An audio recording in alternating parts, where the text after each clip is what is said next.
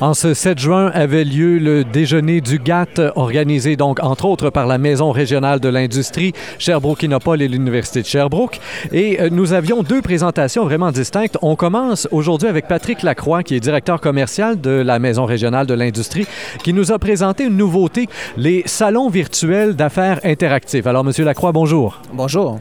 Salon virtuel d'affaires interactifs. On s'imagine donc toutes les foires euh, dans lesquelles on peut se retrouver pendant un week-end, dans lequel il y a plusieurs exposants et tout ça. Sauf que là, on est sur le web et c'est pas juste un week-end, c'est à l'année longue. Effectivement, effectivement. Donc, c'est de transmettre les foires physiques euh, en des foires virtuelles qui peuvent avoir une durée de 2, 5, 30 jours ou même 365 jours. Donc, l'avantage pour le visiteur et l'exposant, c'est d'avoir euh, une visibilité sur le web constamment. Alors, quand est-ce qu'on pense euh, mettre la chose sur pied du côté de la Maison régionale de l'industrie? Là, on vient de signer un partenariat avec un partenaire européen pour la plateforme, et, il y a un premier salon là, qui, qui devrait aboutir éventuellement. Quel est l'échéancier que vous vous donnez? L'objectif, c'est de bâtir. On est en train actuellement de, présenter la plateforme à différents partenaires. Plusieurs partenaires sont intéressés à exposer ou à créer un salon virtuel euh, interactif. Donc, euh, on s'attend à avoir un premier salon virtuel interactif euh, entre septembre et décembre de l'année 2013. Quand on dit salon virtuel interactif, qu'est-ce que ça veut dire? C'est plus qu'un site web, ce que vous nous avez montré là, ce matin. Il y a euh, énormément de possibilités d'interaction avec les gens, les internautes qui viennent visiter la chose. Tout à fait. C'est d'ailleurs la principale fonctionnalité et l'avantage de participer à un salon virtuel interactif. Euh, on a deux problèmes quand on est sur le web actuellement, où les entreprises vivent deux problèmes. Le premier, c'est la visibilité et l'autre, c'est l'efficacité. Le fait de participer à un salon virtuel interactif permet d'entrer en communication avec le visiteur qui arrive sur notre kiosque. Donc, ça nous permet cette interactivité-là rapidement, ce qui est un outil très important, autant au niveau affaires ou au niveau recrutement. Ah, comment ça marche? Comment est-ce qu'on sait que quelqu'un est rentré sur notre kiosque? La beauté de la solution d'affaires de VisioFair est qu'il y a une fonctionnalité qu'on appelle Visio Alerte. Donc, aussitôt qu'il y a un, visiteur qui arrive sur le kiosque de l'exposant, il y a une espèce de drapeau qui est soulevé à l'intérieur euh, de l'ordinateur des, des, personnes de l'entreprise.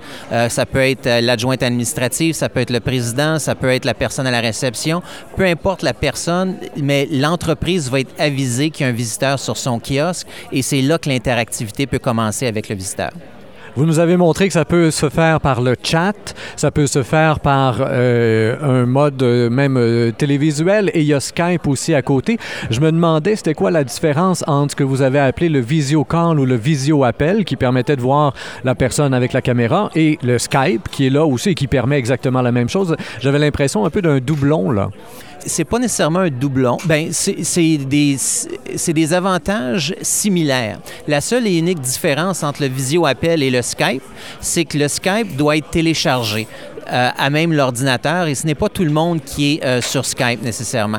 L'avantage d'être sur Visio Appel, c'est directement à même la plateforme sans aucun téléchargement.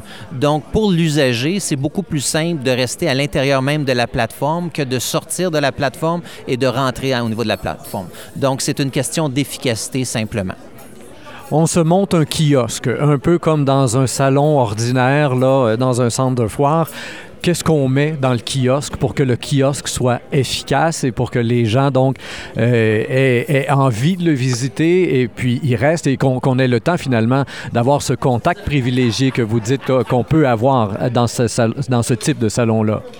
Écoutez, c'est comme tout bon site web. On se doit de communiquer les avantages de l'entreprise, d'expliquer les caractéristiques des produits que l'on vend euh, pour intéresser le visiteur. Le visiteur qui vient chez nous est à la recherche de différentes euh, choses, mais principalement d'informations euh, sur les produits que l'on vend. Donc, c'est très important, un, de communiquer les produits, que ce soit en mode vidéo ou en mode photo. c'est ce que la plateforme permet de faire et aussi d'avoir un appel, un, message du président d'entreprise qui invite les, les visiteurs à prendre l'information et à communiquer avec l'entreprise.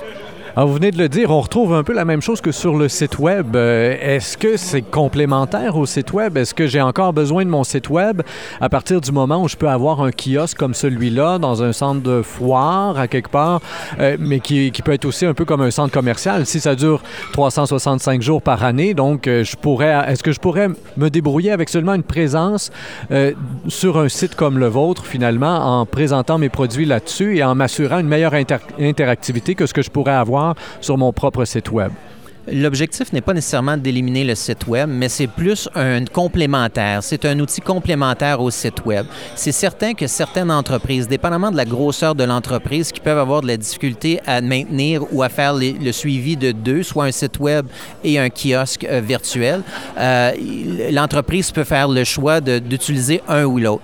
Nous, on considère, et dépendamment de l'objectif du salon, si c'est un salon pour faire connaître l'exposant ou si c'est un salon pour faire du développement des affaires à l'extérieur du pays ou dans une autre région, il y a différentes fonctionnalités qui sont à prendre en considération pour faire l'analyse si on a besoin d'un site web ou pas besoin d'un site web. Mais je pense que les deux sont complémentaires. Pour terminer, combien ça coûte? Le jour où on va vouloir réserver un kiosque chez vous, il y a des coûts quand même, j'imagine, qui sont reliés à tout ça, comme quand on s'inscrit dans n'importe quelle foire.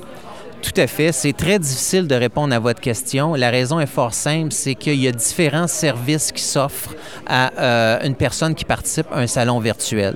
Donc, ça dépend quel est, euh, est-ce que le- l'exposant a déjà un vidéo de fait. S'il a déjà un vidéo de fait, à ce moment-là, il n'y a pas besoin d'ajouter de- des coûts additionnels. Il y a simplement à télécharger le vidéo.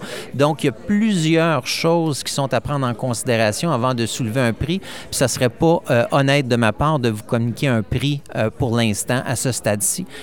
On n'a pas même pas une idée de la brochette Ouais, de ben- prix, mettons, entre temps et temps. Déjà, ça nous aiderait, ça guiderait. Pour un, pour un salon d'affaires, 365 jours par année, donc avoir une présence à l'intérieur même d'un salon d'affaires, promotion, communication web incluse, on parle d'une brochette de prix approximativement entre 4 000 et 5 000 Très bien. Alors, ça nous donne une bonne, une bonne idée. Un, un auditeur qui veut en savoir plus maintenant, est-ce qu'il y a des informations déjà de disponibles euh, sur votre propre site Web peut-être ou ailleurs, ou si vous avez créé un site Web à part?